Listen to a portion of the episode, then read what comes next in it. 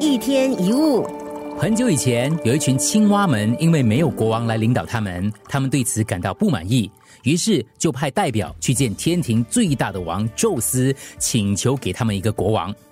宙斯一开始没有讲话，但受不了青蛙们的死缠烂打，哇哇哇哇哇，宙斯呢就随便把一块木头扔到池塘里，说：“这是你们的国王。”青蛙最初听到木头落下的声音，吓了一大跳，纷纷呢就潜到池塘里去了。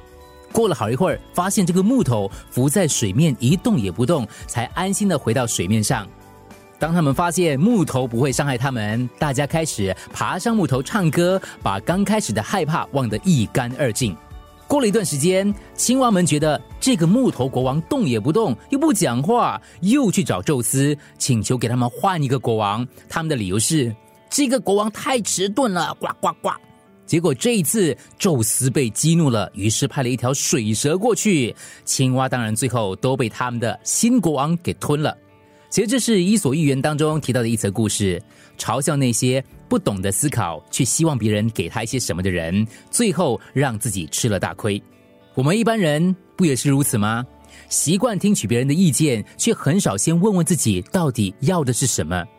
一个事事都喜欢依赖别人的人，往往会失去生命当中最重要的东西，包括了理想。在我们生活当中，有着太多的教训，都是因为过度听信别人的说法，反而给自己找来一身麻烦。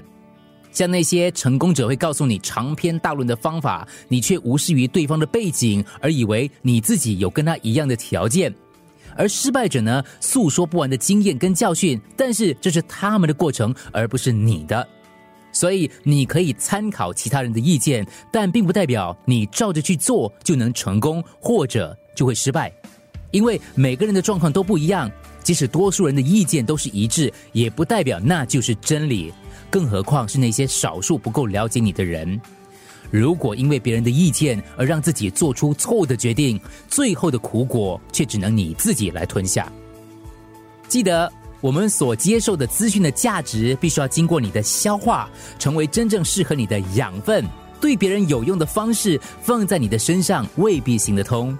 如果把那些不适合你的材料通通都吞进去，就像喝了太多水的仙人掌一样，不但不会壮大，反而会因此而腐烂。一天一物。